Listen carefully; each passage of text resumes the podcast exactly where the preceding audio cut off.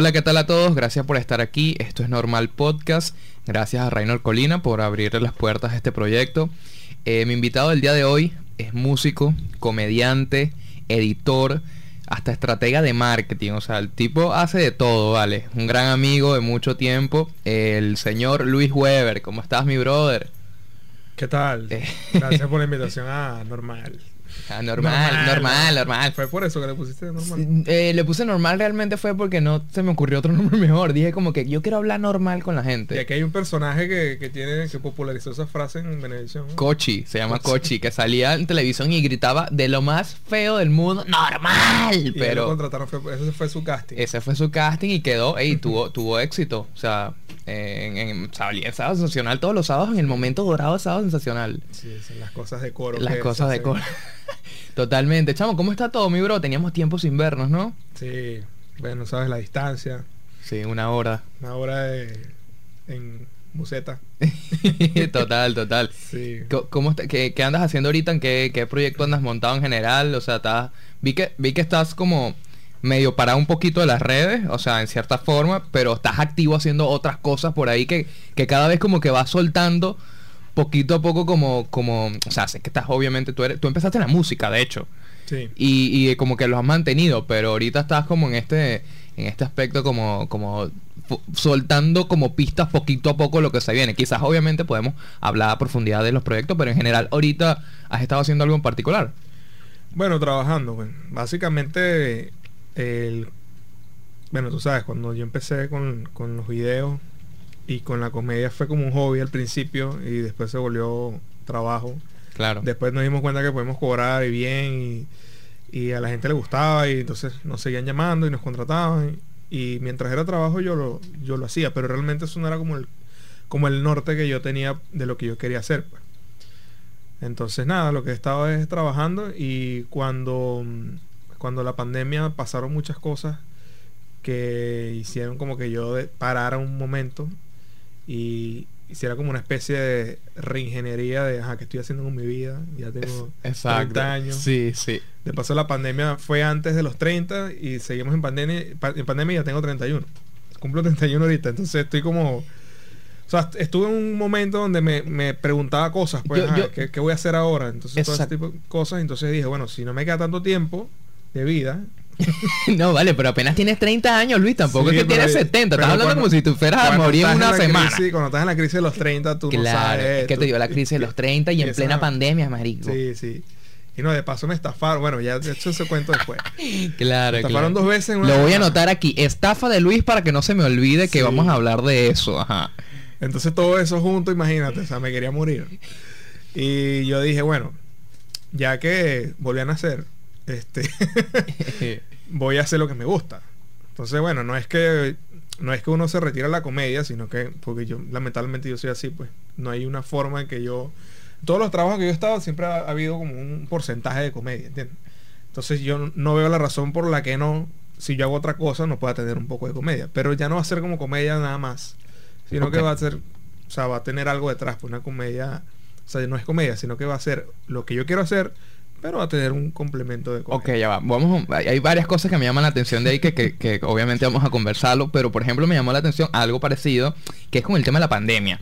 Con el tema de la pandemia, o- yo vi varios videos tuyos donde tú decías como que, mira muchacho, o sea, está pasando esto en mi vida, estoy reinventándome, estoy Sí. haciendo cosas así, marico, y tú hablabas muy honesto, totalmente diciendo como que, hey, me he estado pensando que el tiempo es una sola y que ya Sí, tengo sí. 30 años y que ya no puedo mismo, seguir haciendo videos con peluca y vaina, ¿me Así entiendes? mismo, también me di cuenta de que en ese, en ese momento se, se puso muy de moda TikTok. Ajá. Cuando empieza la, la pandemia, ya TikTok estaba en tendencia, pero cuando empieza la pandemia, se define como ya, mira, esto es lo que el mundo se va a dedicar a hacer esto y lo que el mundo se va a dedicar a consumir. La gente está consumiendo Netflix y TikTok. Eso es lo, ahí donde está el tiempo. El tiempo de entretenimiento. Y de drogas. También ha aumentado bastante el tema de la... No, me. Sí, pero tú lo puedes hacer simultáneo. Exacto. O para grabar TikTok o para ver TikTok puedes usarla. Exacto. pero digamos que de las dos plataformas es donde más está la gente. Y obviamente, bueno, Instagram se da cuenta de esto y se voy a sacar Reels y bueno, pasa todo eso. ¿Qué sucede? Que ahí tú no puedes, ahí no, no importa si tienes algo de producción, a veces no hay producción. A veces simplemente algo que tú grabaste y porque dijiste algo chistoso o porque bailaste o porque simplemente es una tipa que está buenísima y tienen se le medio ve aquí y ya Claro. eso va a tener unas vistas O increíbles. sea, mientras Bueno, más orgánico, parece que pega más, es más fácil de que se viralice, sí, o sin, sea, sin esfuerzo, a veces parece y todo. Bueno, tú estás, ahorita que estás haciendo Sí. TikTok te estás dando cuenta que es así. Entonces, claro, eh, cuando, cuando yo veo esto, yo me imagino que así era como nos veían los veteranos de la comedia a los que empezamos a hacer contenido y de repente la gente nos conocía por eso, porque obviamente no pasamos por un casting como ellos, no, no, no pelamos bola en el sentido de que nos dijeran que no, nos dijeran que no, hasta que por fin alguien te daba una oportunidad. No, simplemente la gente juzgaba, Claro. la gente te decía, sí me gusta y por eso te, te sigo. Pues yo, yo supongo que los veteranos, o sea, los cuando digo los veteranos digo los humoristas, Que ya lleva más tiempo en esta y que carrera. estaban en televisión, Claro. todos esos, los, los- los de antes, nos veían como que, coño, qué bolas, que la gente le está parando bolas a estos carajitos, que lo que hacen son videitos. Que no se han esforzado ni la mitad de las vainas que de tuve lo que no- hacer yo. Exacto. Entonces, a- ahora yo creo que estoy en una posición en la que veo eso y veo a gente que nunca, que lo que está haciendo es lip sync, ponen un audio y, y lo dramatizan, que ya yo tenía rato haciendo eso. ¿Cuánto acuerdas? Cuando las chamitas de coro. Y eso es súper gracioso, pero ahí había una producción, a pesar de que parecía que no, yo me tenía que aprender la cuestión, era un tema complejo. Entonces yo lo veía, por lo menos yo lo veía así, yo lo veía como un trabajo, pues yo, lo- yo me producía, escribía, eh, em, buscaba quien me, que, o sea, buscaba gente que me, que me apoyara, producción. En esta plataforma no hay producción. Es O que cada sí. vez parece que hay menos producción. O sea, si te fijas, los momentos Sí. de, de televisión era un peo también de maquillaje, de vaina, de, de, de set y de tal. Y después quizás pasó el tema del internet y ya era YouTube. Había producción, pero quizás no tanto como en la televisión. Y Claro. ahora el tema de TikTok es que básicamente estás en pantaletas en tu casa y te grabas y ya que ya Y la producción casi que es inexistente. 5 millones de vistas y, y listo. Es una locura, o sea, todo mucho, todo ha cambiado muchísimo. Ajá, pero en ese momento tú dijiste como que ya entonces no voy a hacer esta mierda. O sea, o sea, No. ¿cómo fue como ese proceso en el que tú dijiste como que paraste? Porque tú, tú, como en cierta forma también como que hubo como un despertar ahí de que dijiste, ya va. Hacia Sí. donde estoy llevando las cosas no están bien. O sea, ¿qué fue lo que te hizo como... No, pero no, es- ese- no es que no estaba bien. Yo creo que, que- yo creo que en la vida no hay malas decisiones. Ok. En la vida hay decisiones y ya. Ya si es mala o no, eso de- depende a quién le pregunte. Pues depende a quién le afecta. O sea, por ejemplo, tú puedes decidir hacer algo y alguien te puede decir, mira, eso es una mala decisión. Bueno, pero eso, eso es tu opinión, tu criterio, pero a mí me gusta, pues. Claro. O sea, yo creo que uno va haciendo cosas según lo que uno le va fluyendo. Pues, coño, yo siento que es por aquí. O siento que es por Este me, me cohibo de decir groserías porque estoy en un estudio. Claro que es Entonces- radio, de Exacto, hecho. Entonces siento como que... "Erga, No, tío". pero vamos a lanzarnos unas para que, para que fluya. Pa- Marico mamagüevo. Ajá, coño de la madre. Coño de la madre, Estamos ahí. calibrando, calibrando, exacto, calibrando la- Exacto, para que entres como en sintonía. No, igual yo tampoco soy muy grosero. Es verdad, el que es grosero aquí soy yo, que digo cualquier cantidad de imprudencias Sí. donde no debo. Donde, donde no hace falta, Donde una no hace- mezquita. Exacto. Totalmente, súper, Sí. súper imprudente. Bueno, entonces lo, lo que te estaba diciendo, cuando eh, me, me doy cuenta de, de- No me di cuenta, o sea, me pasaron muchas vainas. Entonces, yo dije, Mario, ¿qué estoy haciendo con mi vida? O sea, eh, simplemente. O sea, aquí no hay un norte de que yo me pueda ver haciendo esto con 40 años. Yo no me veo haciendo esto. Claro. Hay gente que sí, y que sí se puede. Sí se puede, porque si tú, si tú sabes surfear las olas, te vas adaptando a las plataformas. No estoy diciendo que TikTok sea una basura. TikTok es muy potente en muchas cosas. Ok, ni Reels ni nada. Obviamente yo no puedo decir eso, porque o sea, nosotros somos la- el vivo ejemplo de que, de que las plataformas te, te ayudan a promover Claro. algo. La cosa es cómo lo usa y para qué lo usa. ¿Me entiendes? Entonces, ¿qué pasa? Que si yo quería seguir con la comedia, tenía que hacer comedia de ese tipo en TikTok, porque eso es lo que hacen los comediantes en TikTok. No hacen, man- hacen es Claro. comedia. eh, no así comedia basura, porque no es comedia basura, porque yo sé, he visto TikTok que sí son buenos, que son hasta intelectuales y eso, pero los que pegan, Claro. Son Son, los- como muy extremadamente comerciales que quizás puedes rayar un poquito en el cringe también, sí. ¿no? Pero sentías que, por ejemplo, sería como venderte, o sea, o no te gustaba como genuinamente lo que tú veías y decías, yo no quiero hacer eso. O sea, fue e- el, el momento donde tú dijiste, bueno, hasta aquí. yo estuve un año y medio encontrando qué coño era lo que yo quería. Eso fue lo que pasó. Pues. Entonces era como que, ajá, me veía en esta situación de tener que competir con, no voy a decir nombres, pero competir con gente que simplemente ni siquiera eran comediantes. Claro, claro. O sea, gente que estaba haciendo cualquier cosa y, el- y ya, ¿me entiendes? Te entiendo. Y a raíz de eso se metían a comediantes. Es como que, bueno, ahora la gente me conoce por esto, ahora voy a... Entonces, no es como nosotros que empezamos en el stand-up y, y echándole bolas sin que nos Claro. pagaran y carrito para allá, carrito para acá, por toda Venezuela. O sea, la gente no, eso, eso no le importa a nadie. Y, y que también en cierta forma eso tiene un tema de meritocracia, porque al final, por ejemplo, el hecho de tú llenar un teatro, este, que ahorita pasa al contrario de como se hacía antes, que es que primero tú te desarrollabas, empezabas de bar en bar y después Sí. ibas creando una comunidad hasta que eras lo suficientemente famoso como para llenar teatros. Ahorita es como que primero eres famoso y después Sí. buscas cómo desarrollar el talento para presentarte y O- llenar o teatro. cómo monetizarlo, porque quizás, Exacto. por ejemplo, tú ves a, a- eh, ¿cómo se llama?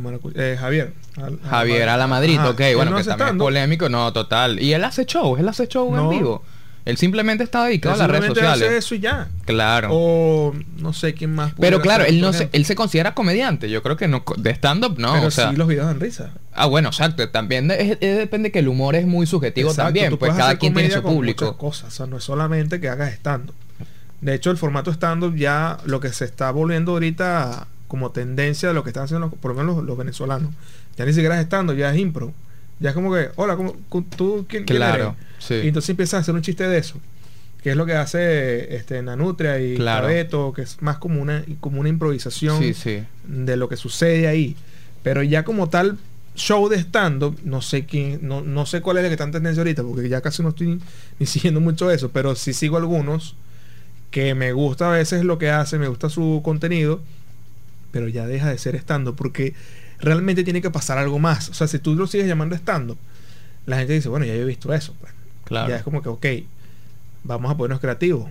Vamos a hacer eh, como un roast. Ok, ya eso ya lo han hecho. Pero, pero Vamos a ver, cambiarle el nombre. Claro, ok, eh, ya. eh, claro, en esta perspectiva tú quieres es revolucionar o empezar a hacer algo que no ha hecho nadie más o, o, o cómo lo estás viendo porque por ejemplo me comentas como que ya hay un tema de tendencia algunas cosas que quizás a lo mejor no te fluye tanto pero estabas en ese momento era buscando algo en lo que Estaba tú pudieses ser pionero Y yo pensaba que, claro, porque es que fíjate, para yo creo que eso funciona con todo. O sea, si tú vas a abrir una empresa o vas a hacer, le, le vas a caer una chama. O sea, tú tienes que buscar ser distinto. Ok Tú no puedes ser más de lo mismo. Porque, Listo, te entiendo. porque, o sea, y, y yo pude haberlo hecho. Yo he grabado como dos TikTok y no los he subido. O sea, simplemente y con. pero bailando tin tin Majo- en serio, en serio, tipo sí, bailando Ella sí, sí, sí lo, sí lo subió, pero lo hice por- porque estábamos jodiendo y tal. ok Pero no fue porque yo iba a subirlo, era porque estábamos, ey, y quedó bien. Y a la gente le gustó, se rieron. Pero yo decía, es que yo no quiero hacer eso. claro ¿Sí me entiendes? O sea, es como una guerra conmigo mismo y con lo que a la gente le gusta. Y bueno, pero ok.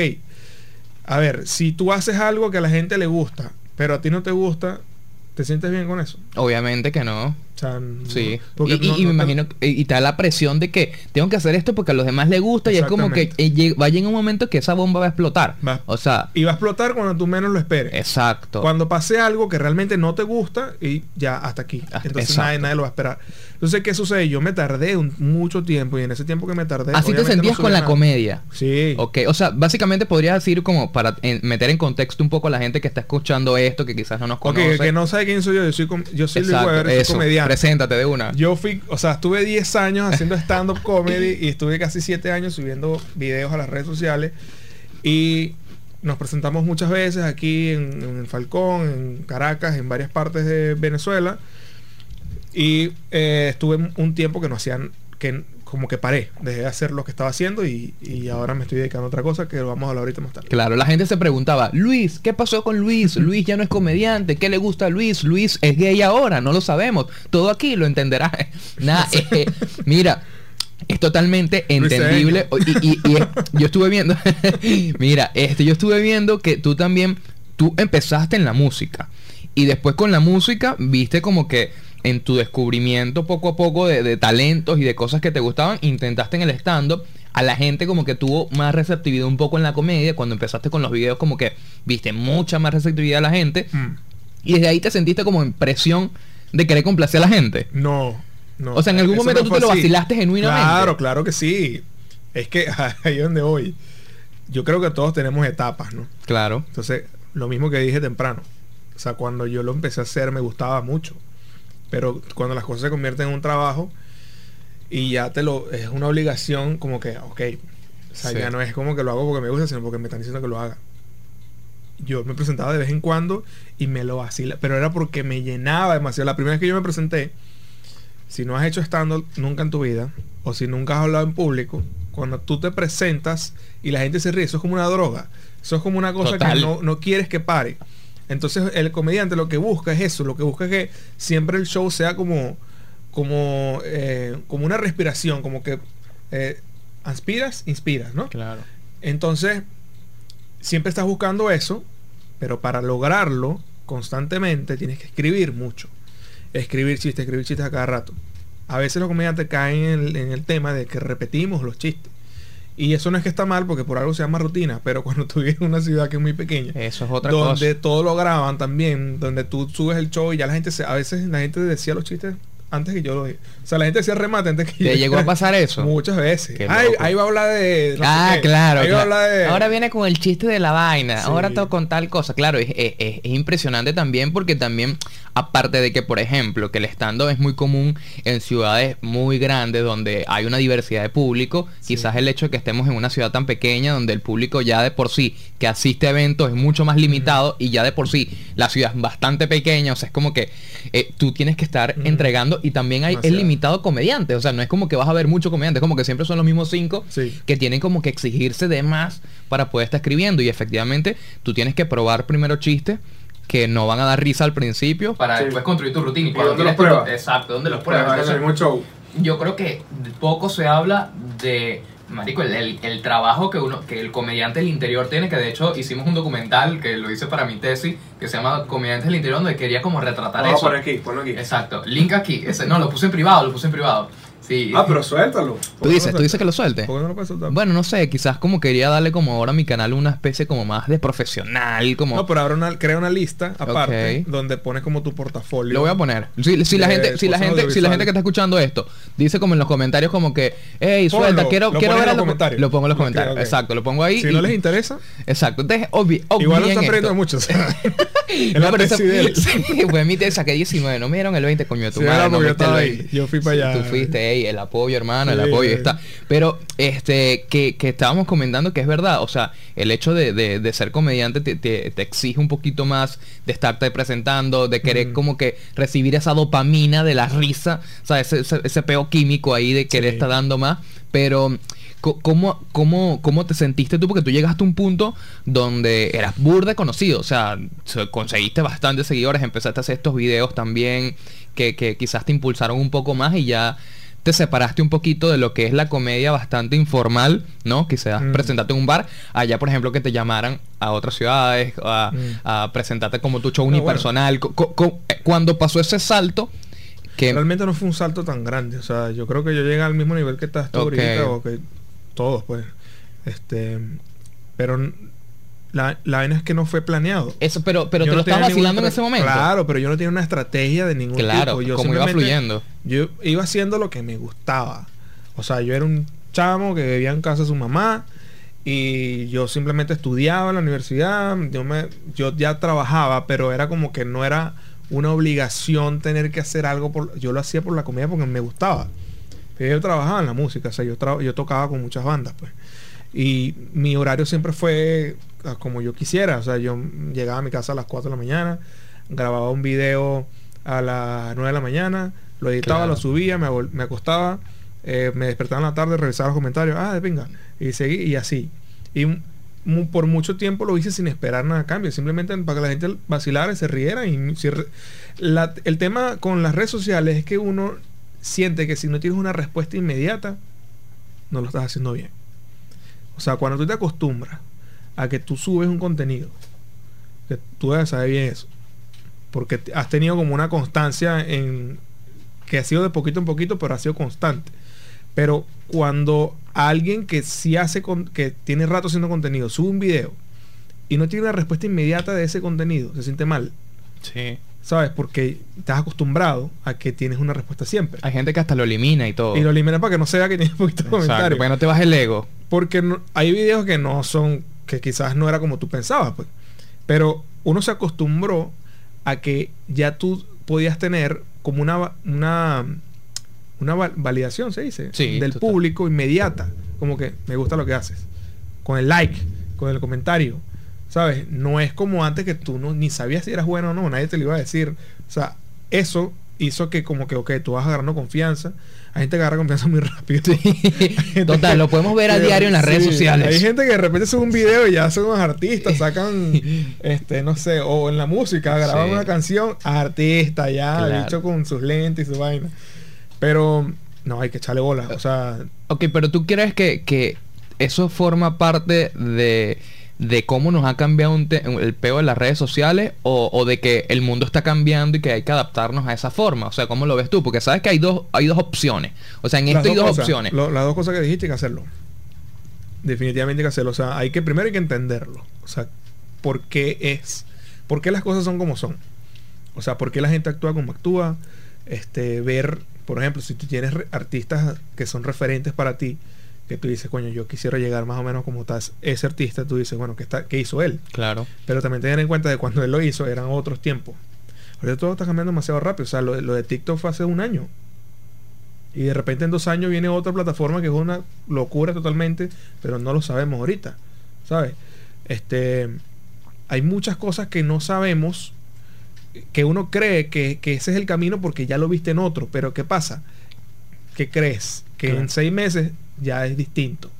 Porque ya el algoritmo cambió, porque ya este tipo de humor ya no sirve mucho, porque ya las tendencias cambian demasiado rápido. Entonces, como tú vas, tú no puedes planificar una cuestión a, dos años, porque tú no sabes si en dos años ya la plataforma para la que tú planificaste es ya es otra. Y no tan solo también el tema de planificar en internet y en el PO digital, hasta en la vida real. O sea, mm. por ejemplo, en el 2019 nadie se iba a imaginar que íbamos a estar un año y medio encerrados. O sea, mm. eh, la gente que tenía sus, sus planes de vida donde se hacía como, no, bueno, en cinco años ya voy a estar haciendo esto y voy a montar este negocio el año que viene y tal. Marico, la pandemia fue como que no vas a ser un coño de tu madre y te vas a quedar encerrado. O sea, eso fue también como cambiarnos la forma de saber que la vida va cambiando al día a día y que tú no sabes qué coño va a pasar. o sea, no, puedes, no controlas nada, básicamente. no. controlas nada. O sea, puedes controlar quizás lo que haces hoy y ya.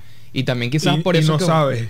Tampoco. Y no sabes. O sea, tú yo también pensé eso. O sea, yo dije, bueno, yo tengo que vivir el día como si fuera el último. Porque, y te gastaste todos esos reales. Y yo sé que, exacto. y, yo empecé a pedir prestado a todo el mundo. ok. No, sino que o sea, y tampoco es que me estoy despidiendo. no, porque parece. no tiene, yo, yo, estoy como en una intriga aquí, Luis, con lo que con lo que tú estás haciendo. Porque, por ejemplo. Este, no, no, es que yo sé lo que tú sientes, pero no, yo lo que estoy es apurado. Ah, porque salga todo lo que está. Porque, porque, porque quedé como dos años paralizado sin hacer. Claro. sin subir nada. Entonces yo siento que tengo que recuperar todo eso claro. en dos semanas. Claro, pero yo también lo, yo también, yo sabes que yo también, a mí me pasó algo parecido, este, claro, yo creo que las experiencias son muy, muy individuales, muy diferentes cada una. Son como, como eh, amoldadas a como uno lo percibe también. Exacto. Pero yo, por ejemplo, me desaparecí en las redes sociales, fue como desde que me fui a vivir a Caracas. Cuando me fui a vivir a Caracas, como que empecé a trabajar en, en, bueno, en lo que yo me gustaba, en lo que me gustaba, o sea, trabajo en radio, televisión, sabes, muchas cosas. Pero como que dejé de trabajar o invertir en mí como artista. Entonces, en cierta forma, estuve como dos años desaparecido en redes sociales. Y cuando volví, que volví fue ahorita hace como seis meses, sentí muy, eso bastante parecido y, y, hasta no hace mucho estaba como, como diciéndome como que tienes que recuperar todo ese tiempo. Pero al final entendí que no es que perdiste tiempo, es que al final te estabas preparando. O sea, tú, e, esa experiencia que tuviste, que suena cliché y todo, que te funcionó, pero al final estabas invirtiendo en ti en otros aspectos. Quizás en el aspecto de madurar un poquito mentalmente, ¿no? De, quizás ver las perspectivas de afuera, de un consumidor normal. Entonces, como que realmente el tiempo no fue perdido, sino como que invertiste en otros aspectos. Pues, sí, sí, exacto. Uno, tiene que de vez en cuando tomarse un descanso y, repensar las cosas y no es, bueno, eso contradice un poco lo que dije ahorita, pues no es no planificar, sino que tienes que tener una estrategia. Claro, siempre. Una planificación, por lo menos para saber por dónde vas. Quizás no se cumple todo, pero por lo menos, ok, tienes este norte, pues. Pero también es cierto que si no hubiese pasado por eso, todavía estuviera haciendo videos, todavía estuviera haciendo stand-up estuviera haciendo lo mismo que está haciendo en el 2018-2017. Pero si supieras que también tú fuiste como poquito a poco dentro del stand-up, siempre fue como bastante musical. O sea, siempre daba como que la guitarra, cada vez lo fuiste vendiendo como después ya un show más stand-up. Eso gustaba eh, mucho, este. Tú dices. cuando tú eres músico de verdad, o sea, no es lo mismo. Claro. A ver, para que entienda la gente. No es lo mismo que un comediante se aprenda tres acordes y de repente haga chistes con eso, con tres, tres acordes. Claro. Y hace canciones y le cambia la letra. No es lo mismo que un músico que ya viene tocando desde hace años, que ya viene produciendo canciones, que ya viene grabando. Se, o sea, a, él- a ese músico le cuesta que eso sea de joda. No sé si me entiende. Sí. Es como que yo no voy a agarrar esto que yo hago, que respeto tanto, que ya me tienen cierto respeto en la música, para estropearlo aquí. Claro. Entonces yo, yo lo tenía separado. Una cosa es una cosa, otra cosa es otra cosa. Aquí soy músico. Aquí, de hecho, son, eso ¿Y cómo- como dos, dos, tres años. ¿Y cómo fue, cómo fue la receptividad del gremio? Porque tengo que entendido que el gremio, tanto el de la música como el de la comedia, son como, ah, como que hay que mantenerse siempre dentro del formato que No. es. Entonces estabas como alineando esas dos cosas. No recibiste como críticas de que, no, tú- los, los músicos no te decían, por ejemplo, no, tú no eres músico, eres comediante, y los comediantes te decían, no, tú no es eres que, comediante, bueno, eres En músico. el mundo musical todo el mundo ya me conoce. De hecho, ahí yo sí, sí, siempre fui conocido desde, todo, desde siempre, desde que tengo como Entonces 17 no recibiste como esa mala, ese No, mal todo lo feedback. más, más bien. Los, los, algunos me decían como que, coño, pero tú echas chistes. Me decían, pero ¿qué Claro, es esto? claro. Pero tú también, ahorita sabes qué me está pasando. Oye, pero tú tocas guitarra. O sea, me, miran así como que, yo, brother, yo, yo lo que hago guitarra. Sí. Lo de los chistes fue después, pero. no, es que tú Dios. también tienes muchas sorpresas. Yo ahorita estoy como que, Mm. mira, y tú animas. Porque también estás, te vi que estás animando unas vainas ahí. O sea, Sí. marico, haces muchas vainas, pues. Y creo que eso también habla mucho de, Bueno, eso de, también de fue en diversificar. pandemia. De Tú sabes que en, diversificar en pandemia estuve, obviamente, como todo el mundo, pues muchas horas la en la casa. Pero tenemos internet. Entonces yo dije, bueno, que voy a hacer un curso. Entonces me metí en una página. ¿Puedo decir no? Sí, no, después así. Se llama que Doméstica. quieras. Si, si están ladillados, métanse en Doméstica o en Creana. Hay cursos Sí. de todo tipo. De, Toda de vaina. animación, de ilustración, de, De Photoshop, de lo que sea. Entonces compré uno que era de After Effects para animar, pero era como más un basics y después te enseñaban como que cositas y bueno. Después compré otro de guiones para cine, para ser guionista. Después compré otro de animación, después compré otro de ilustración. Y hice todos esos cursos, pero como por hacer algo, no era porque como que quería aprender porque yo más o menos sé eso, pero no era como que quiero realmente, no, era por distraerme. Y yo me distraigo, no es con entretenimiento, yo me distraigo es aprendiendo vainas, marico. Yo no estoy este metido en Netflix ni Claro. o sea, yo, yo creo que consumo entretenimiento lo, lo normal que se debería consumir, pero mi entretenimiento es aprender una vaina nueva. Entonces me metí en un curso que se llama Introducción a Animate, que es un programa de Adobe, que antes se llamaba Flash. No sé claro, claro, claro. Este, ellos compraron esas, ellos, ellos compraron Flash y le cambiaron el nombre, ahora se llama Animate. Que de hecho con ese programa se hacen los Simpsons. Se hacen varias, varias series con, con programa. cool, no sabía eso. Y ellos empezaron a hacer los Simpsons con Flash. Ya después yo no sé ahorita, ahora es de, de Disney, ya yo no sé, me imagino que Claro, con no, Maya, sí, con tener un programa que Sí. ellos mismos diseñaron. Entonces, em, cuando me puse a hacer ese curso, me encantó la animación.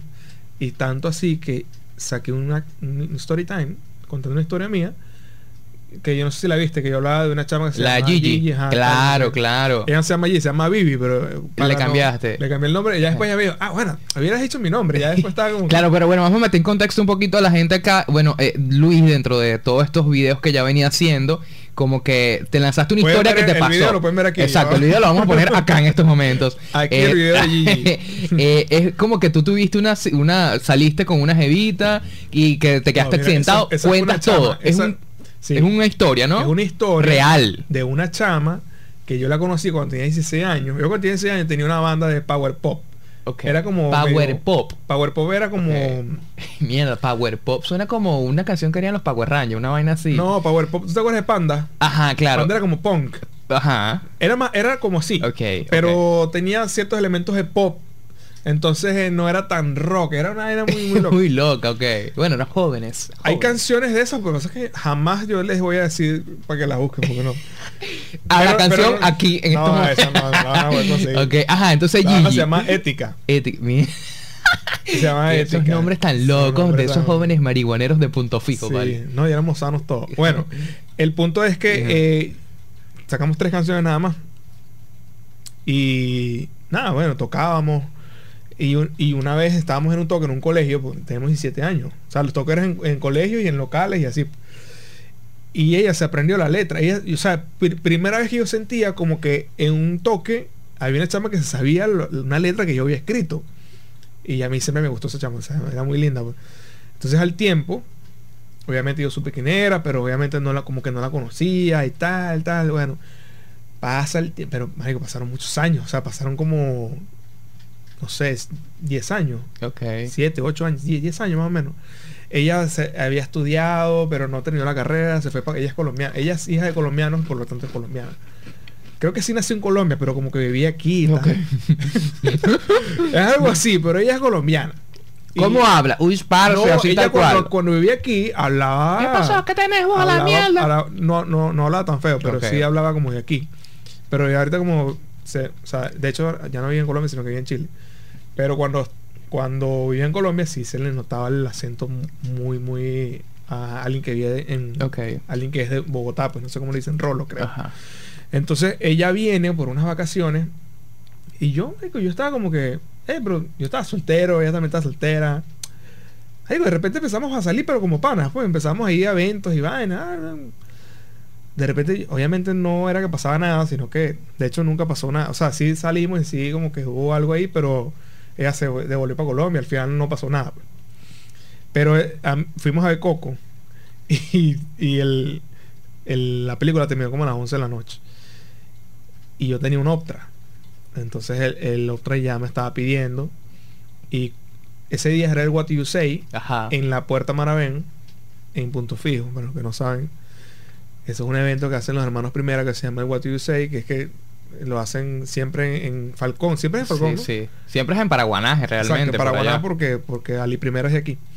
Entonces, de Paraguaná, pero Sí, es como un evento gratis que hacen para y meten a cualquier cantidad de artistas urbanos y vaina y siempre como la entrada es gratis, marico, un bululú, pues. sí, mucha gente. gente. del gueto, moto, malandro, tal. Cuando voy saliendo del cine. Con todo respeto a la gente que va al on- What Do You Say. Sí. No, No, chicos, jodiendo, jodiendo, no, dale. pero tú estás claro que es así. Sí, yo fuimos para el What Do You Say, ¿te acuerdas? Claro, fuimos allá chiquiluqui. Sí, sí, fuimos Era al chiquiluque Yadícora. porque, pero igual era peligroso. Claro, claro. Ajá, entonces. Mm. Salimos del cine y se me rompe la correa del tiempo A la del, del Optra. Y obviamente, pero se me rompe en un lugar que es una curva famosa que se llama la curva de Sabino. Entonces empezaron a pasar camiones y tal, mm, bucetas y motos. Entonces, marico, y todo estaba oscuro. me- había muchos peligros. Uno, que no me viera un camión, una buceta y, y me chocara. Dos, que nos atracaran. Sí, esos eran los únicos peligros, pero eran peligros reales. Entonces, lo que más me impresionaba era, era lo relajada que ella estaba. Sí. Entonces, después ella me dice, además- "No, pero no se, fuma- relajada, se yo- fumando un porro de pana. Porque era mentira, pero Ah, ok, fumaba, ok. ahora que fumaba. Yo decía, a ver, fumas un porro ahí en esa situación es de, es de Pero malandro. sabes que no me hubiese impresionado. Por su o sea, actitud. no, no, era. Y después al tiempo ella me después que subió el video, ella me dice, no, es que yo por dentro estaba cagada. Lo que pasa es que mi, mi forma de mantenerme tranquila era quedándome tranquila. Claro, Era claro. relajada, o sea, inmutada ahí, tranquilita. Y yo tratando de resolver, yo también hacía como que resolvía, no. O sea, yo al final yo no pude resolver. pues. Claro. Ah, después si quieren ver la historia está... Sí, ahí está el video. En el video, o sea, esto fue básicamente como lo detrás de cámara de, este, Sí. de, de una historia personal que tú llevaste a la animación, porque tú lo animaste, Claro. que, que es lo que estamos hablando. es lo que pues. estamos hablando. de que- Exacto. entonces yo dije, bueno, quiero. No joda, voy a hacer esta vaina. Y, y hice mis muñequitos, los dibujé como yo medio sabía dibujar, tal, la vaina. Y medio lo que aprendí en el curso, también yo no, me- yo no sabía que eso, marico, eso lleva tiempo. Sí, total. O sea, eso es, un, es Cada una, una vaina que movimiento. puede durar hasta seis meses. Un video, un videoclip puede durar como seis meses, marico. Sí. Entonces, bueno, pero lo hice a los coñazos, pues. Igual la gente no se dio cuenta porque usé muchas vainas descargadas y vaina. Pero de pinga, funcionó, la gente le gustó, fue entretenido, tal, tal. Perfecto. Entonces ahí dije, coño, me gusta esto. Y por cierto, hace dos meses, eh, en- yo entré como en dos colleges de arte. Uno en España y otro en, en España lo pagué. Y no lo pude continuar porque era demasiado caro. Que era ya de efectos especiales. Eran con profesores que trabajan en Disney y que trabajan en productoras arrechas. Qué arrecho eso, loco. Pero eran muy caros, marico. Claro. Nada más la inscripción eran como 500 euros.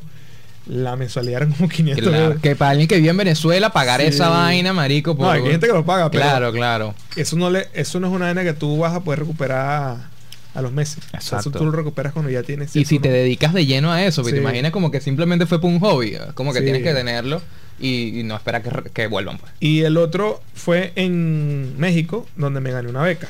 ¡Ey, qué cool! Ahí sí, este, nos dijeron que mandáramos una propuesta de un Spider-Man. O sea, porque en el que está, en el que estoy haciendo en México es de concept design, diseñador de concepto. Ah, porque me di cuenta después de que empecé a animar que tenía que saber dibujar. no, vale, marico, tú... Yo dije, no, voy a animar. Tú Ajá. aprovechaste esa pandemia, Luis, pasé de todo, hermano. Empecé, empecé a hacer los muñecos y yo, ay, pero es que yo no sé dibujar. entonces me puse a practicar dibujo yo mismo. Estás alta, entonces me- viendo videos, viendo vainas, hablando con gente que se- usen LinkedIn. Lo hago un consejo. Si no saben, Estos son los hacer, consejos de Luis después de los 30 años. De pana. Lánzalo. usen LinkedIn. Si no tienen una cuenta de LinkedIn, tienen que abrirla porque ahí es donde la gente que de verdad sabe cómo se mueve este mundo en cuestiones de trabajo, de lo que sea, ustedes le escriben y les van a responder.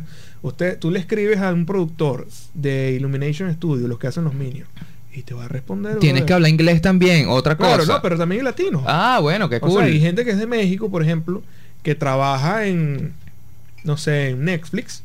Este, bueno, en, en México. Netflix Latinoamérica. En México hay oficinas de Netflix. Exacto. Pero, o sea, te estoy poniendo un ejemplo de cualquier estudio que son latinos y los reclutan y ya, tú puedes hablar con ellos y ellos te van a decir, mira, no, sí, te responden. Mira, ¿qué, qué crees tú que puedo hacer yo? Y te responden. Qué cool. Y si sabes hablar inglés, bueno, usa Google Translate, ya, pues o sea, tú puedes hablar con ellos, puedes hablar con gente que te asesore y ellos te van a responder porque ellos, en cierta forma, ellos se ven ahí, pues ellos dirán como que, coño, si yo hubiese estado en esa posición, yo hubiese querido que alguien me dijera lo que tenía que hacer. ¿entiendes? Entonces, en el aspecto laboral, Ajúrate que porque en Instagram nadie te responde. Solamente las historias que lleva. Sí. ¿Dónde compraste esa, esa hamburguesa? ¿Dónde la Pero venden? se supone que si tú tienes LinkedIn eres una persona Claro. seria, entonces Claro. eso ya te da como la plataforma cambia el, el mood Sí, de la conversación. totalmente. Y yo creo que, que bueno, también el tema de de que Coño, eh, ¿eso qué es? Un- sí sí mira bueno también un estamos café, que, un que- estamos Un bebiendo cervecita aquí eres el segundo con el que bebemos en este podcast Oye, ¿oíste? salud, pues. sí salud hermanito Salud ya después de una Ahí hora de podcast. Sí, después de una hora de podcast, no sé cuánto tiempo llevamos aquí, pero eh, Luis, por cierto, hermano, agradecido porque, bueno, porque hayas venido, porque la gente, este, tú eres el punto fijo.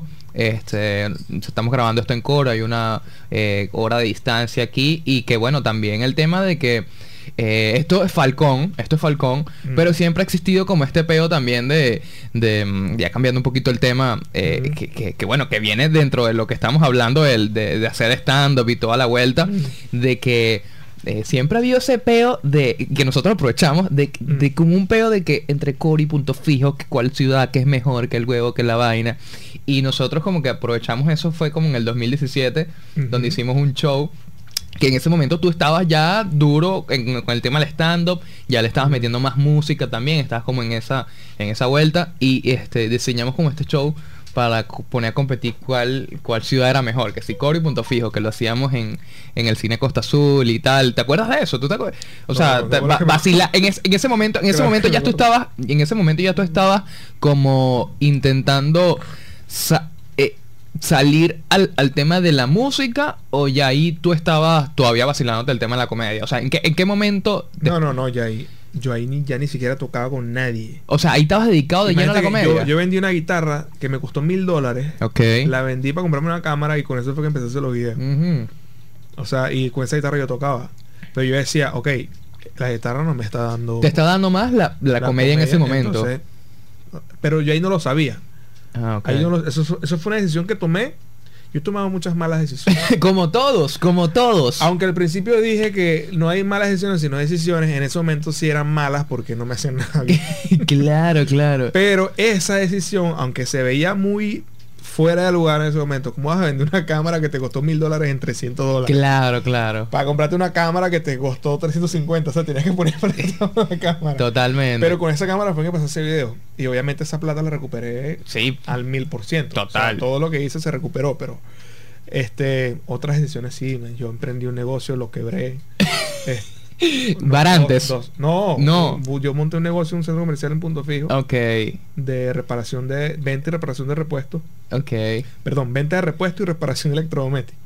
Era así. Y bueno, no, a ver, no es que nos iba mal, pero se podía mantener el negocio hasta que hubiese un momento en el que se pudiera invertir más y tal. Pero no, la pandemia nos terminó de matar y, Claro, claro. y listo. Total. Pero lo que estás hablando del, del, de, la, de la batalla. de la batalla que hicimos en el Costa Azul, claro, en el centro comercial Costa Azul, que era en el cine en ese momento, este, que ahí era como que ya estábamos dándole, en ese momento había un movimiento importante No, se llenó. Sí, agotamos hubo- todas las taquillas. Pero fueron como cuántas veces, como Fue- cinco veces. Fueron como cinco y después abrimos como Yo tres tú me dijiste, más. vamos a hacer dos. De repente en la segunda, Marico, no estás haciendo para hacer la tercera. Y yo, bueno, en la tercera, ey, una cuarta. Ah, bueno, entonces. Agotamos eso, una locura Sí. porque quizás explotamos Bueno, tampoco eso. era- eran 40 puestos. No, no eran 40, eran más, o sea, eran, yo no No, sé eran cuántas eran, eran como, pico. eh, más o menos, ¿verdad? Como Sí, ciento y pico de y puestos más o menos. Pero me- me- a mí me da risa porque fíjate la vaina. Lo que pasa ahí, ¿qué, qué pasaba ahí? Que ahí no había limitación de edad. Ahí podía entrar un niño Exacto, y no había un, un como que a juro tienes que consumir. exacto. Que es lo que pasa en los locales. En los locales primero tienes que ser mayor de edad y segundo, si vas a estar sentado aquí tienes que consumir. Ahí no pasaba eso. Tú puedes pagar tu entrada y ya. Y ya. Y además que era también de día, o sea, era Lo temprano, pues tempranero. Lo mismo que pasaba en. No había límite de edad y no tienes que consumir nada. Sí, y además que también esa- esas, esas ideas fueron muy locas porque quizás nosotros agarramos el tema de esa rivalidad que hay entre Coro y Punto Fijo y tal. Y, y me acuerdo que yo te dije, hey marico, me estoy reuniendo con la gente del cine, eh, vamos a hacer Ey, un show. nosotros nunca nos Le- reunimos para hacer nada. Sí, No, no, no, exacto. Eh, fue- como que puro, como que yo te enviaba No, esta idea. No hubo ninguna producción Nada. de nada. De hecho, lo vendí muy barato al principio. Sí. Que yo te- lo vendí tan barato que tú me dijiste, marico, pero no te bajes tanto los pantalones. Y yo, marico, de verdad la cagué así. Sí, y tú me dijiste, sí. tal. Bueno, pero vamos a recuperar con patrocinante. Y Mm. empezamos como a meter patrocinante. Y ahí fuimos como que económicamente le dimos más el queso a la tostada. Pero lo que no nos esperábamos, que realmente eso a mí me impresionó mucho, fue el hecho de que asistiera tanta gente. Agotamos como más de siete shows de más, marico. Entraron como 700 Porque era barato. personas. Exacto, porque era, era una entrada del cine, que en ese momento una era, como del un dólar y medio, una vaina Era un así. poquito más que la entrada al cine. Yo- yo Era un poquito más, exacto. El gerente nos decía, no, es un poquito más. Era como un dólar y Porque medio, dos dólares. sonido, ¿te acuerdas? Sí, y bueno, también proyectamos en los videos que de Cory Pu- ¿Qué pasó con tu video de Yo lo tengo, yo lo tengo. ¿Lo tiene? Lo que Ah, pasa es que yo no puedo... O sea, bueno, si quieres lo ponemos. Lo ya quitamos, para- ya, yo en dos horas, eh, en dos horas, en, en 20 minutos ya vamos a poner que el video prohibido de Luis Weber aquí, No, ok, pues, pues, sexual. en el, en el- inclúyelo aquí, Ah. en este mismo video. Yo te lo paso. Exacto, exacto. Pero antes de que Ajá. la gente lo vea, hay que ponerlos en contexto. Exacto. Que los coreanos no me vayan a agarrar rechera. O sea, era un video para No, eso. y los de punto fijo ya me tienen súper arrechera a mí. No, vale, no, no. El- es- ahí te, te voy a matar el pie en la cabeza. Dame, ajá, dame tu opinión Te de voy a esto que pasó, de esto qué- que qué es lo que sucedió. sucede, mira. ok.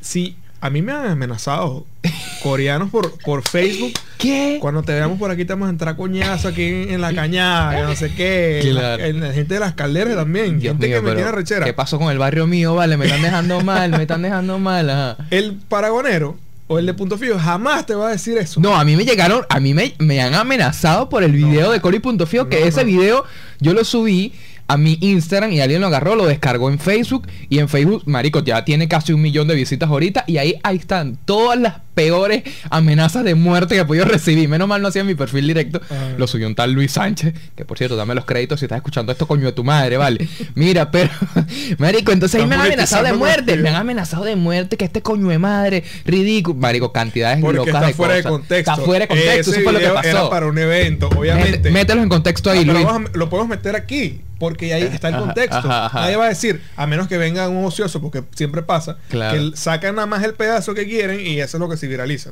Sí. ¿Qué sucede? Que nosotros cuadramos un evento llamado La Batalla Coro Punto Fijo y, y él cuando se presentaba, él tenía un video de intro y yo tenía mi video de intro. Mi video de intro era preguntándole a la gente de Punto Fijo por qué Coro es una cagada. Y el video de intro de él Exacto. era preguntarle a la gente de Coro por qué Punto Fijo era una cagada. Pero todo era por jodedera, por el, por el evento, no era que nosotros pensamos así. De hecho, yo nunca o sea, yo nunca he pensado, este, sí es difícil no caer en comparaciones Claro. incluso ni, ni siquiera por joder a nadie, sino que uno siempre dice, coño, pero allá no se va la luz. O, o aquí, coño, pero aquí no, no se va el agua. ¿Sabes? Ese tipo de cosas. Pero no son de que por joder a alguien, esa, esa jodedera viene es en otro contexto distinto. Es muy difícil que en tu mente no hayan comparaciones. Coño, pero allá no, no hay esto. O allá sí hay esto.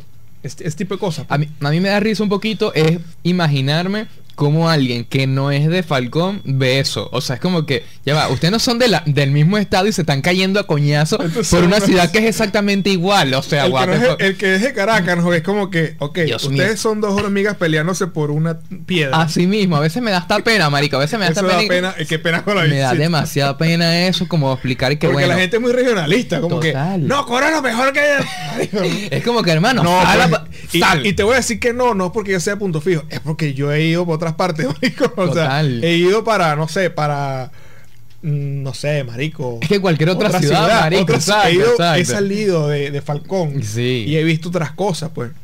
Pero igual, punto fijo, yo soy de punto fijo. Y, marico, es una ciudad que eh, se quedó en un punto que quizás puede tener potencial, Claro. ¿verdad? Y como cualquier ciudad, pero a la vez está dentro de Venezuela, entonces por lo tanto ese potencial siempre se va a ver limitado por dependiendo de quienes estén gobernando en este momento o, en, o de quién sea el alcalde o quien sea. Yo creo que cualquier ciudad o cualquier pueblo, porque ni, ni mira Adícora, Sí. la economía que se mueve en Adícora es más grande que la economía que se mueve en Coro. Sí, y sí, en total. punto fijo, sumadas. Bueno, también En metiendo el tema del white ahí. Eh, en Adícora una hamburguesa te puede costar Claro. 10 dólares. Sí, no, es una vaina loca, ¿viste? Eso es una en vaina Adícora loca. una habitación, una posada te cobran 60 dólares. Sí, es una locura. O sea, es un, eso, es, eso es más caro que el Eurobuilding de Coro. Sí, sí, sí. y estás en una posada en Adícora. Entonces, ¿qué pasa? Bueno, hay cosas que se están este, aprovechando, que se están explotando, que quizás Coro pudiera tener es- esas cosas, igual que en Punto Fijo. Lo que pasa es que son muchos puntos de vista en que puedes ver un- una, una ciudad. No estoy diciendo que en Coro no se haga plata ni en Punto Fijo.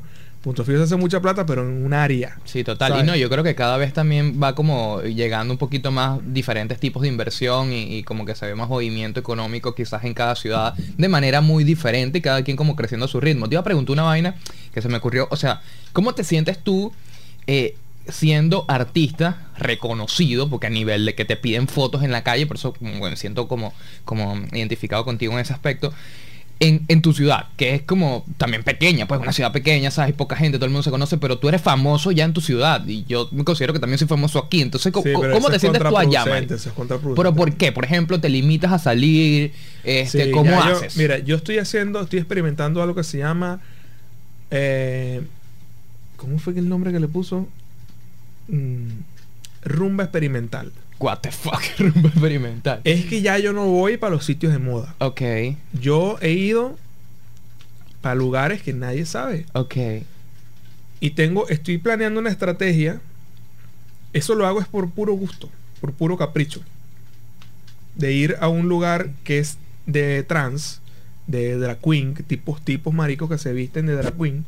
Perdón. Y se ponen es, eh, como que hacer también lip sync. Claro. eh, eso se llama fonomímica. Ajá, eso lo hay en punto fijo. Claro. Wow, qué Pero en locura. lugares súper medio. Undergrounds. Underground que, porque sabes que es un público Claro. aparte.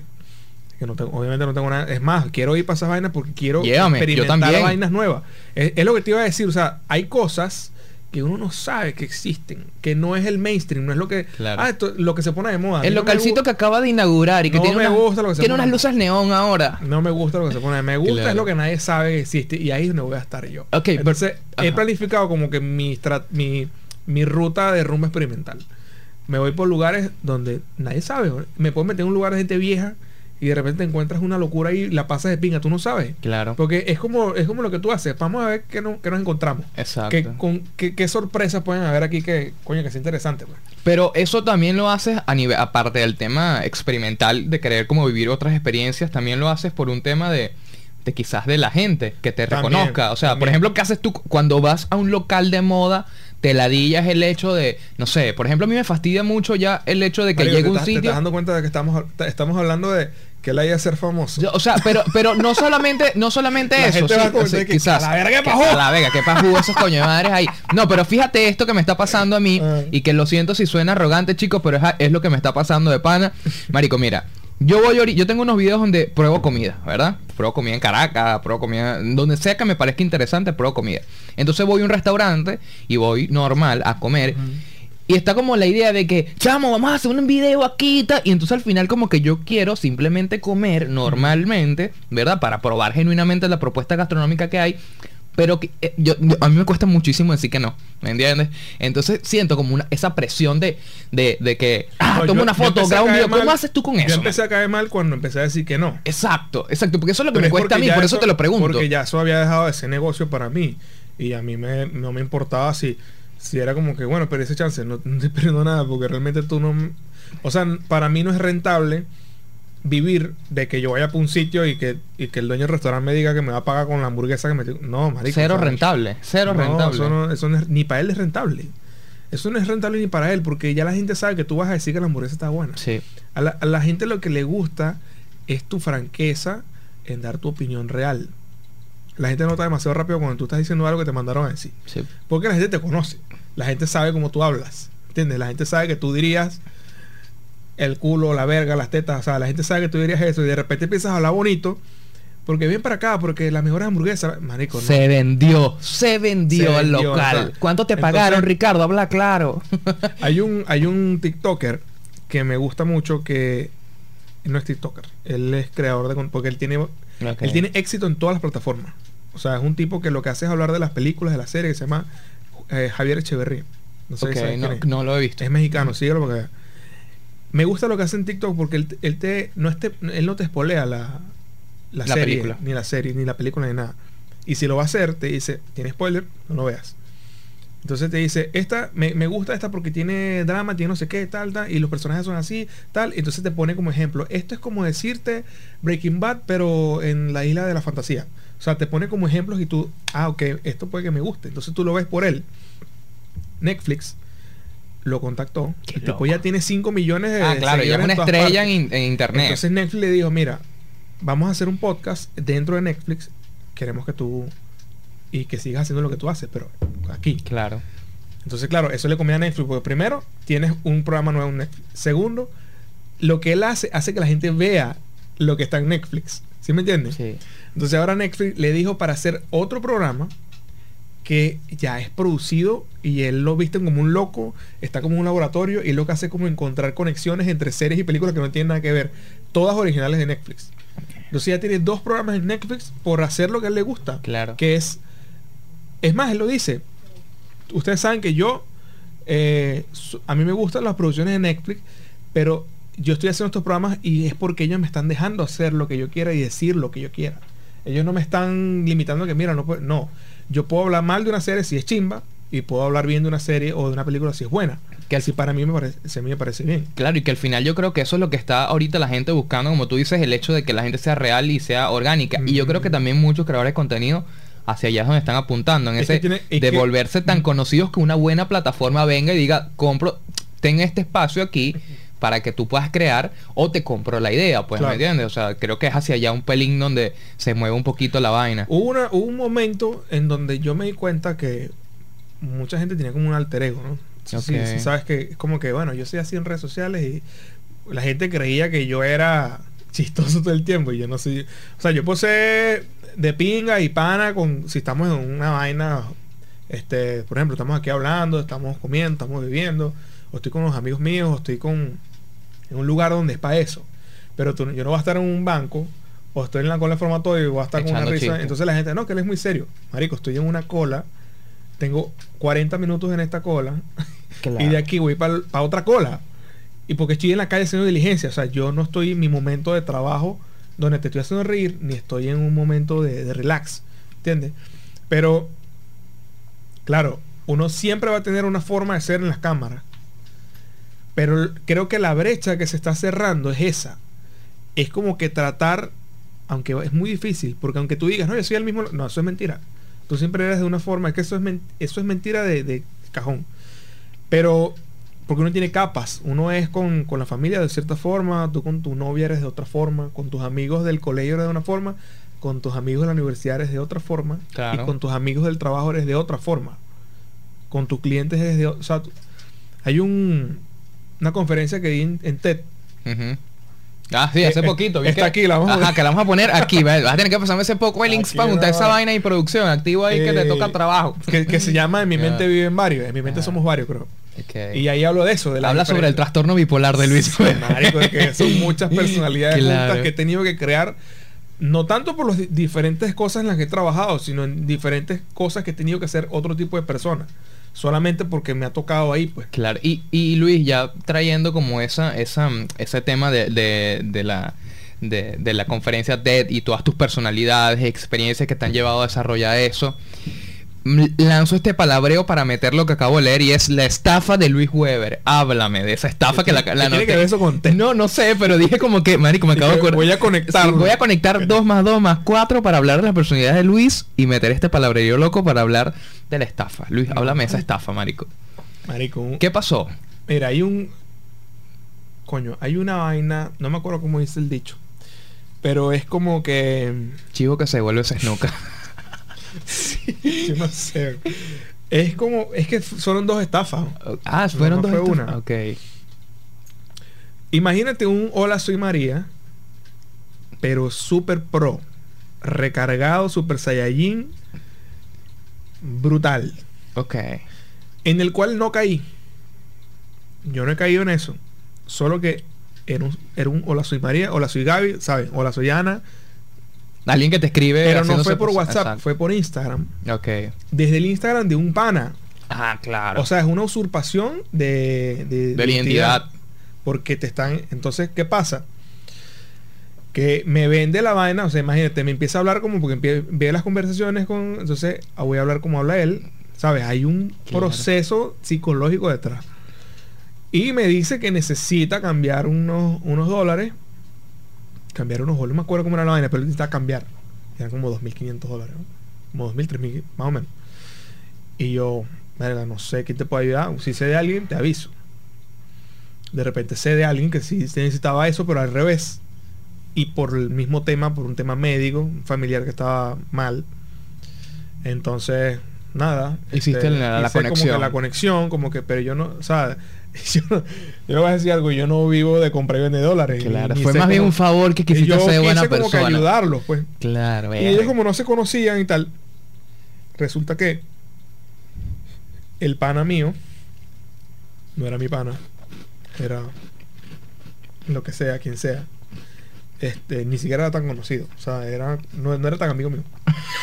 Al final ni lo conocía, realmente ni conocía a la Entonces, persona a la que le presté la plata ni a No, la que le hice el favor. No, no. Entonces, no, no, bueno, re- re- realmente sí lo, sí lo conozco, pero no es como tan cercano. ¿sabes? Ok. No. Y obviamente sí habíamos, habíamos hablado, pero no era como mucho. Entonces, claro, ahí no había riesgo porque yo le decía, mira, marico, si tú no transfieres, o sea, no voy a hacer, pues, o sea, yo no tenía que llamar a nadie. ¿Sabes que uno cuando va a hacer una transferencia, uno llama, mira. ¿eres tú? Ah, ok, te voy a hacer la transferencia. ¿Qué hicimos tal día, tal fecha? Así eres tú, sí eres tú. Claro, esos son los métodos de seguridad aquí en Venezuela. Eso es como un pana que, se te- que él, estaba tocando y, y se llevó una coña. Mm. Entonces de repente estaba en el hotel y la garaja se despertó rascada así. ¡Prende la luz, prende la luz, prende la luz! Y le- entonces le ve la cara y le dice, ah, eres tú, eres tú, eres tú. no sabía con quién se había ido. Verga, qué Ah, eres tú, terrible. eres tú, eres tú. Qué terrible. Bueno, el punto es que, bueno, ajá, al final terminó siendo una estafa.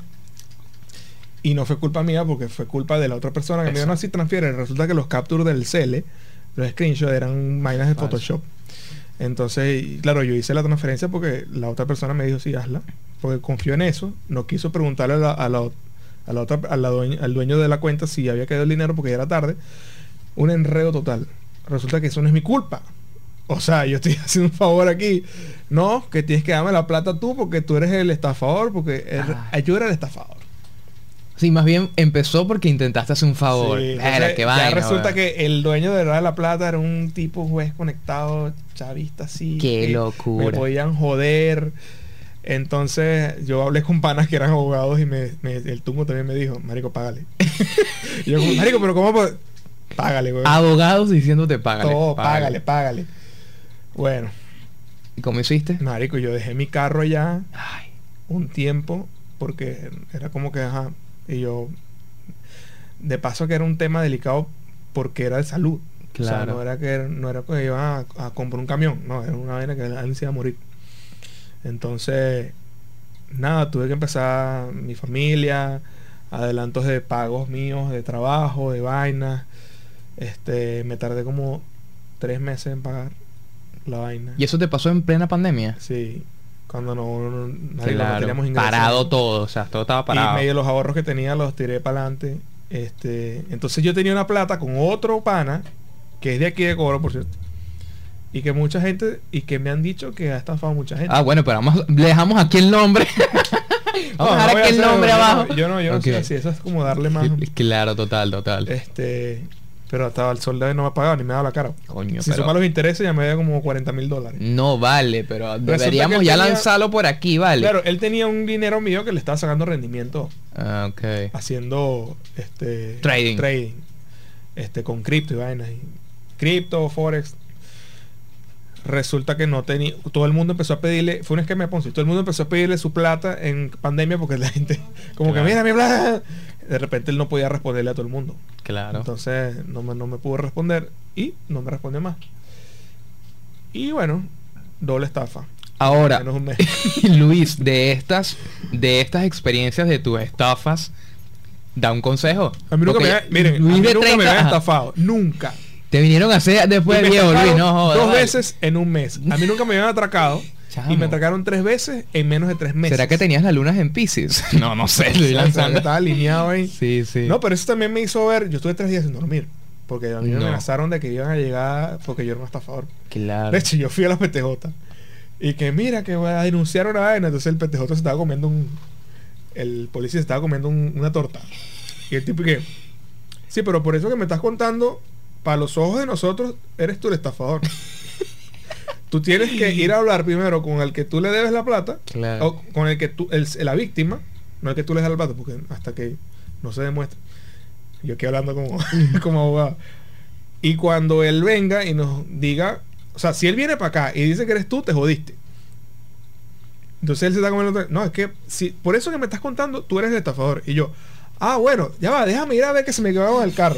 No volví más. Que la no joda de bolas. Entonces no, ahí tuve que ya yo cuadrar con ellos y tal. Bueno, me vas a mi carro, te voy pagando poco a poco. Este fue un estrés horrible porque ellos pensaban que, ellos de verdad pensaban que era yo. Porque eran gente que no me conocían, no eran de punto fijo. Empezaron a preguntarle a todo el mundo sobre mí, como, ¿qué, qué ese chamo? que-?" Todo el mundo, no, pero si ese chamo no. De hecho, la última vez lo vimos haciendo videos con una peluca. O sea, no entendemos cómo ahora estafa. Exacto, de repente pe- eh, estafa con peluca, ¿cómo es? Entonces. Que tiene sentido que estafar con peluca, que Sí, es el nombre, porque- se le da se le da ese término como a las estafas, pues, la claro, peluca. la peluca, ¿sabes? Exacto. Como- Entonces, bueno, marico, estuve muchos meses Ajá, pero- deprimido porque de, de bola tiré para adelante todo mi dinero y quedé debiendo. Entonces, trabajaba para pagar. Tuve un año trabajando para pagar, ¿ok? No, no tenía nada, era, estaba quebrado y debía. Qué Entonces, eso me deprimió un pelo. No, y marico, y es de menos. primera vez no. que cuento esto, che, primera Sí, vez que de pana. Bueno, tenemos la exclusiva aquí Sí. en Normal Podcast, pero bueno, no solamente nos vamos a quedar con eso y con eso negativo que te pasó, cómo pudiste salir de eso, cómo pudiste afrontar ese peo, cómo le adviertes a la gente. Yo sé que si quizás gente que esté viendo esto de otro país, quizás no va a entender ni siquiera el desastre de todo lo que estamos viviendo nosotros para pasar una plata de la cuenta de una gente para otra, pero El que está viendo esto de otro país es venezolano. Tú dices, pero yo creo que hay unos que hay unos por ahí que, sí, sí, chilenos, so- lo- sí, pero más que todo porque vienen como de las de los videos de viajes, de los videos que yo hago Ah, de viajes, lo de los ve- travel. exacto, y quizás se quedan ahí, pero la gente mayormente es de Venezuela, pero pero ya a la- al público venezolano cómo le cómo le advertirías tú que no caiga como en un pedo de estafa? No, el venezolano está muy. Ahorita ha aprendido mucho. De hecho, la gente. Yo conozco panas que le siguen la corriente a, a María. Ah, claro, claro, que al final esa es una gente de la cárcel que Sí, escribe de la verdad, cárcel. pero no, lo que pasa es que en este caso yo no caí en eso. Primero, eh, pude haber caído. Pude haber caído. Pero segundo, no fui yo el que cayó. Claro. Yo simplemente estaba haciendo un favor. O sea. Eh, Y de conocido de Instagram, que era como que, bueno, este es pana mío, normal. primero, yo les recomiendo que nunca manejen plata suya. Eh, perdón, plata que no sea suya. Exacto. Si vas a hacer una vaina de esa, que sea una plata, que, o sea, que sea un riesgo contigo mismo, pero no un plata de otra gente, porque. Y segundo, que antes de hacer una transferencia llama para decir de verdad la persona. Total, total. Y ya. Mira, este, coño, que arrecho esa vaina, Luis. Marico, quería preguntarte algo. Este, ¿vuelves a la comedia, Luis Weber, o no vuelves a la comedia? Comedia, stand-up comedy, videos netamente cómicos. No, yo creo que si se, si lo que. Ajá, bueno, cuando este video salga. Ya cuando este video salga, ya, va a salir Ya tu- porque salió algo que yo hice. Ya podemos decir el nombre, se llama, porque Sí. ya va a salir, se llama Cuentico Una Gris. canción que se llama Cuentico Gris. Ajá, háblame de eso, háblame de tu... Porque, marico, vienes con este proyecto duro musical ahora. Sí. Ya esto es lo que vas a hacer ahora. Sí, bueno, eh, ahorita el mer- el- la industria eh, musical no es tan musical. Si te pones a ver, es un compilado de cosas que incluye contenido. Ya tú es imposible vender una canción o que la gente la escuche sin que tú crees una pieza de video. Claro. Así sea diciendo, vayan a escuchar la canción, pero tienes que hacer contenido.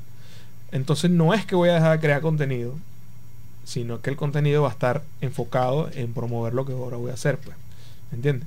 Y que siempre va a tener una dosis de comedia, ¿por qué no? Siempre, porque lamentablemente o sea, todo lo que yo hago siempre va a tener algo de eso.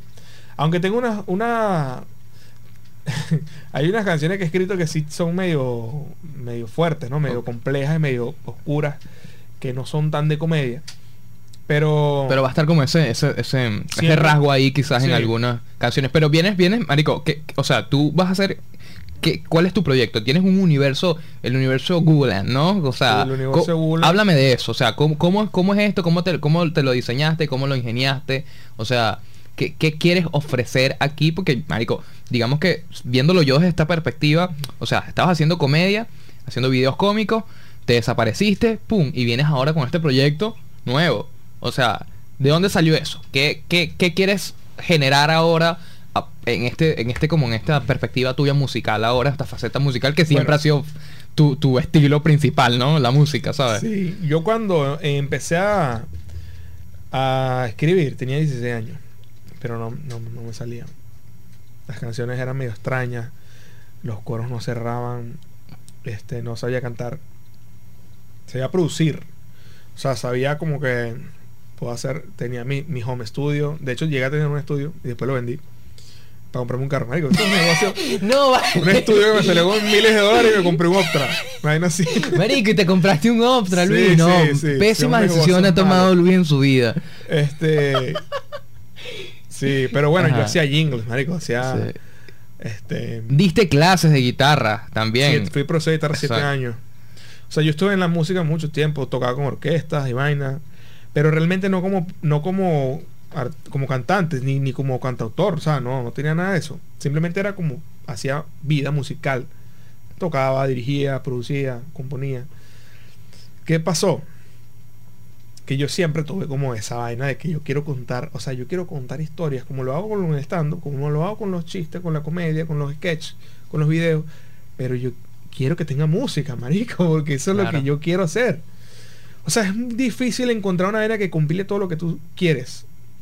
¿Sabes? Porque como que, ajá, pero si hago esto no tiene aquello y aquello también me gusta.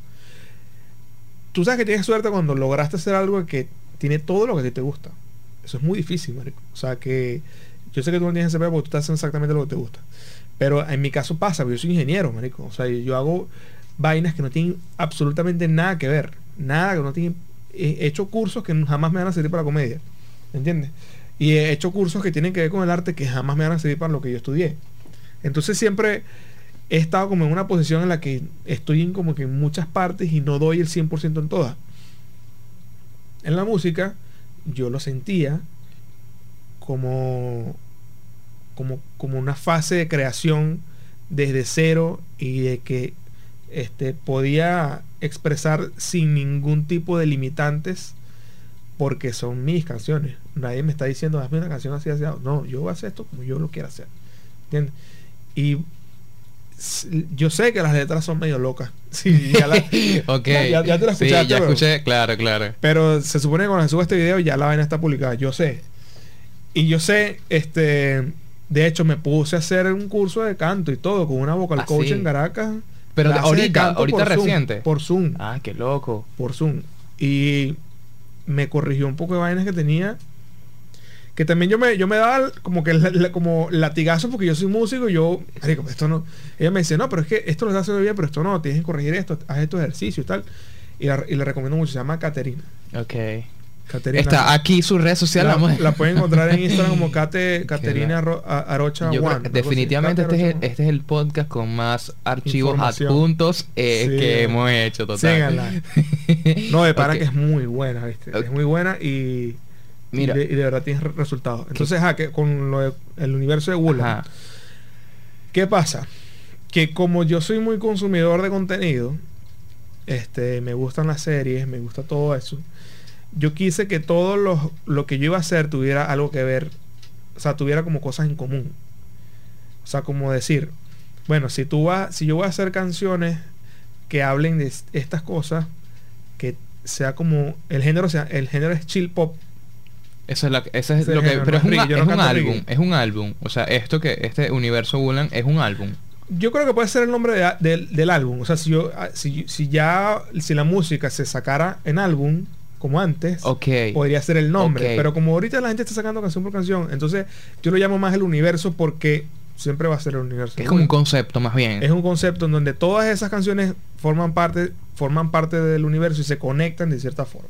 Entonces, eh, Cuentico Gris es la primera parte del primer capítulo y viene la otra, que no va a decir el nombre, pero son dos canciones del primer capítulo de Wulan Esa sale es ahorita en marzo, chicos. en marzo.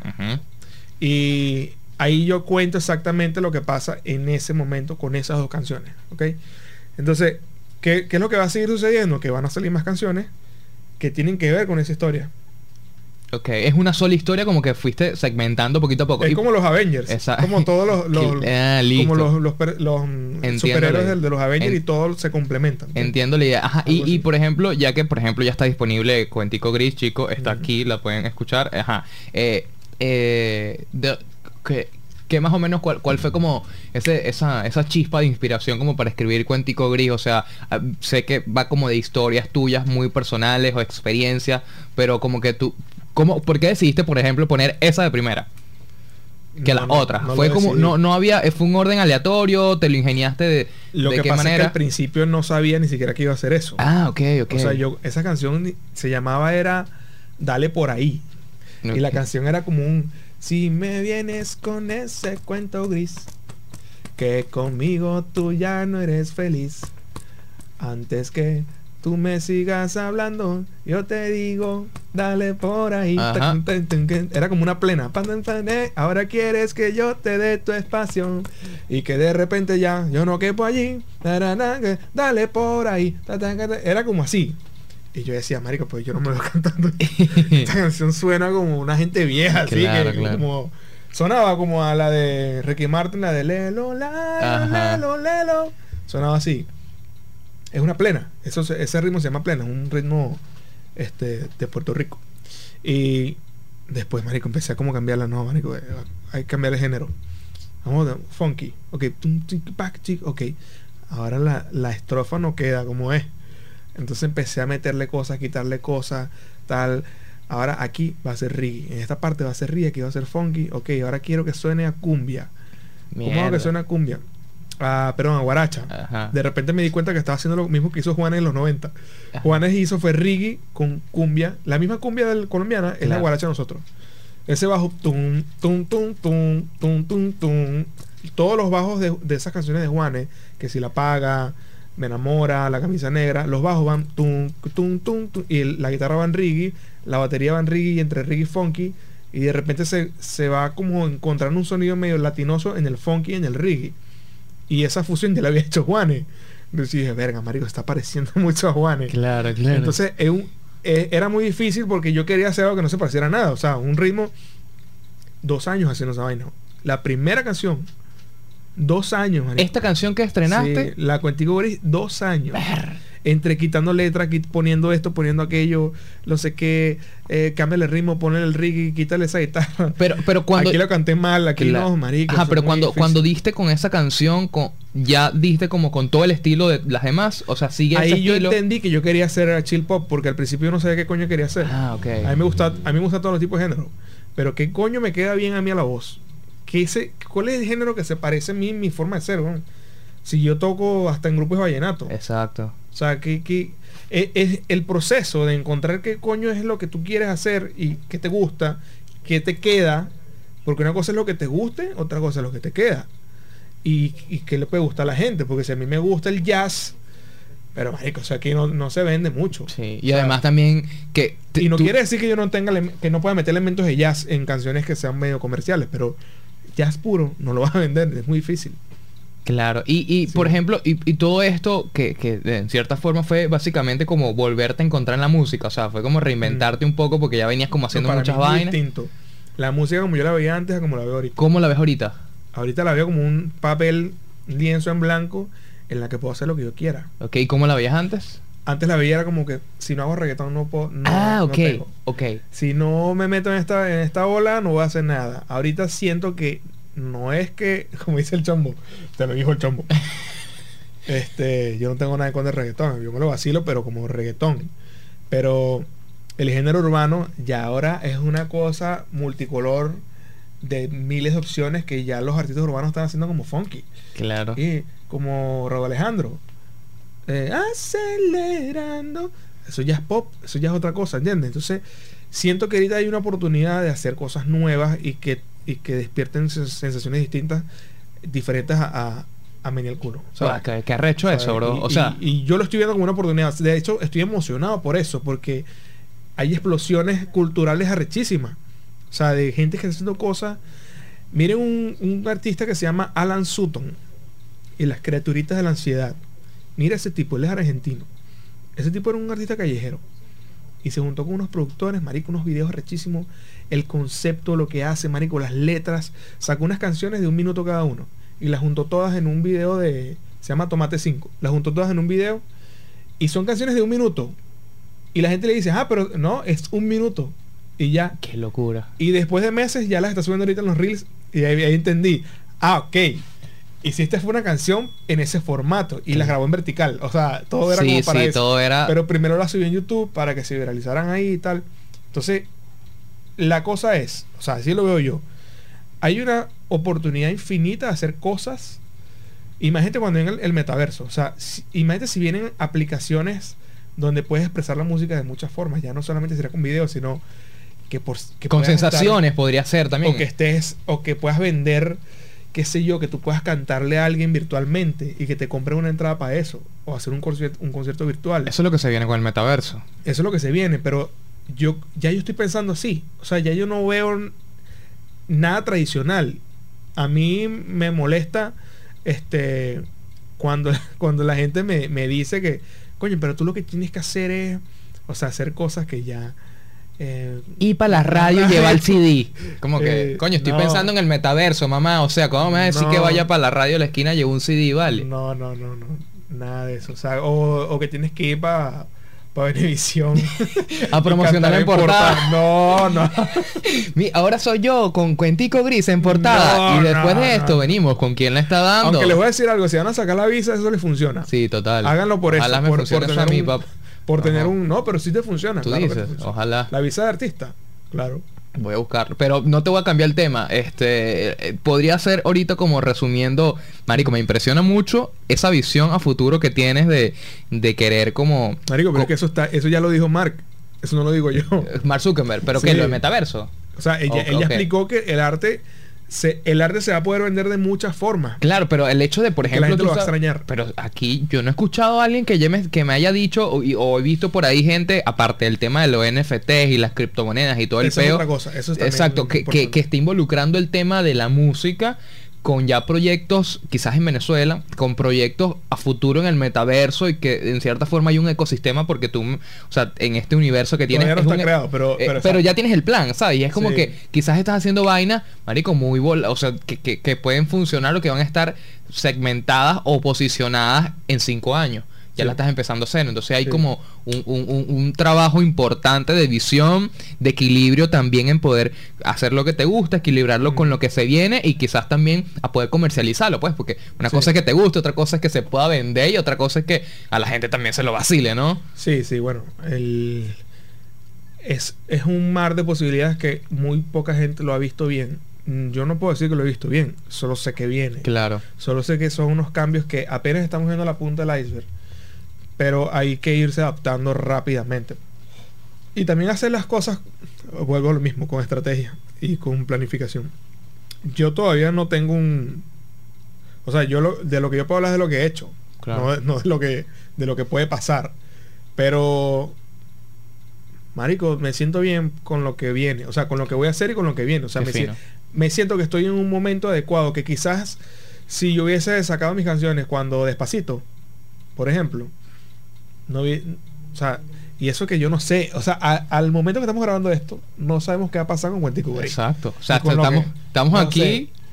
Pero yo sí te puedo decir que no, o sea, yo no me siento identificado con el género urbano, ni con el trap, ni el reggaetón, ni nada. Me gusta el rap, me gusta el beatbox, me gusta, eh, por ejemplo, no sé si te acuerdas de esta banda, Matiz Yahoo. Ajá. Me gusta el choque visual de ver a unos tipos vestidos de rabino, a un tipo vestido de rabino cantando beatbox, cantando como hip hopeado, pero reggae, y después se lanza entre el público. Esa vaina me, me, me friquea, o sea, me parece una locura, pero eh, no me gusta como tal urbano. ¿Sí me entiendes? Como que la verga, el, eso, no me siento identificado con eso. Y no es que no me lo vacilo, es que como artista yo no lo haría. Claro, que es muy diferente. siento que tampoco no me pega. O sea, pero yo sí puedo bailar. Claro. me meto en una discoteca y lo bailo. Pero para yo hacerlo, no, no, primero no lo sé hacer. Segundo, este, mm, que creo que no me, no me, la gente me vería haciendo eso como que ¿qué te pasa, Mario? Claro. Porque estás bailando así, porque estás cantando así, porque estás hablando así. Es innecesario. Porque te viste así. y, es innecesario porque ya conseguiste tu, tu, tu, identidad, ya conseguiste que te gusta hacer este chill pop, ¿es? O chill hop. Chill pop. Chill pop, ok. Que, conseguiste como tu sí, como reggae, house, es música electrónica también. Claro, y no, y que, marico, es una propuesta muy innovadora y, seguro súper revolucionaria en muchos aspectos. Y, bro, bueno, te deseo la mayor de la suerte y el éxito con este proyecto. Y que, bueno, que la gente que, ya está aquí, que lo vaya a escuchar porque ya está disponible este Cuentico Gris. Ajá, pero ¿y cuántas, cuántas, cuántas son? O sea, ¿tienes ya más o menos, sabes cuántas son? ¿O todavía vas como, voy grabando y voy sacando? No, son como 10. Son como 10 canciones que van a salir. ¿En, qué plazo? ¿Un año? Una, una al mes. Una al mes, ok. O sea, la, ya... la meta es una al mes. quizás. o sea, ya para diciembre ya quizás ya está listo, pues podría ser. Sí, más o menos. Ok. Más o menos. Lo que pasa es que el trabajo más que todo es. Eh, el trabajo es complicado en el sentido de cómo hacer que todas se conecten. Claro. O sea, encontrarle una, una historia que sea la misma historia y que la puedas contar desde distintos puntos de vista. Es como, yo le pongo, yo pongo este ejemplo siempre, es como el Evangelio. Es como decir el, Segundo Testamento. Son todos los apóstoles contando la vida de Cristo desde su punto de vista. El Cristo no escribió nada. Ellos son tenían como que lo que ellos le, más se acuerdan y lo que más les llamó la atención. Entonces quiero hacer algo así con las canciones. Que las canciones cuenten la misma historia, pero quizás en momentos más adelante o más atrás y tú vayas entendiendo, ah, ok, esto pasó, fue por esto y después en la otra canción entiendes, ah, ok, o sea, esto y esto fue por esto. Entiendo. ¿Entiendes? Algo así, pues. Coño, qué buena idea, bro. Claro, eso también es una sorpresa para mí, que yo lo quiero hacer así. O sea, no es que no está todo planificado, sino que yo quisiera como encontrarme con vainas como que, ok, ahora cómo resuelvo esto y de repente tener que hacer una sería interesante hacer una canción solamente para conectarla. Solamente para conectar esta con esta con esta verga cómo va a quedar esta vaina y si te fijas yo viéndolo ahora creo que te funcionó el curso que hiciste de guion cinematográfico en Creana y en doméstica, que me dijiste. Exacto, en doméstica. fíjate, ¿ves? Ese fue, ese fue un profesor chileno. fíjate como en cierta forma estás aplicando todo este tipo de cosas. Pero eso no lo estoy aplicando porque lo que te dice es, mira, antes tú escribes una película, tienes que saber cómo terminar. tienes que saber todo. ok, pero marico, estás revolucionando las vainas porque tú haces, tú haces revolución en muchos aspectos. O sea, te cagaste básicamente en el curso que te dieron en Creana y estás empezando una vaina que no sabes cómo va a terminar, pero vas poquito a poco como dando la vuelta. Que al final también muchas series en Netflix y en muchas plataformas hacen eso. Rubén Blade dijo que eh, sus canciones, lo dijo ya después. Él, no lo, él, no lo, dijo cuando escribió Pero Navaja, mis canciones están conectadas. No, lo dijo ya ahorita, cuando ya está viejo, ya dijo, todas mis canciones están conectadas. El universo se llama eh, España. Creo que se llama es, eh, como español. España, algo así, no me acuerdo cómo se llama. Sí, es, es como España. Y él dice que Pero Navaja, Plástico, este, el Monaguillo Andrés, eh, la de mm, la de Amor y Control, que todas esas canciones están conectadas. Porque él veía la vida desde ese punto y él siempre escribió sinceramente. O sea, él nunca hizo canciones como para que pegaran.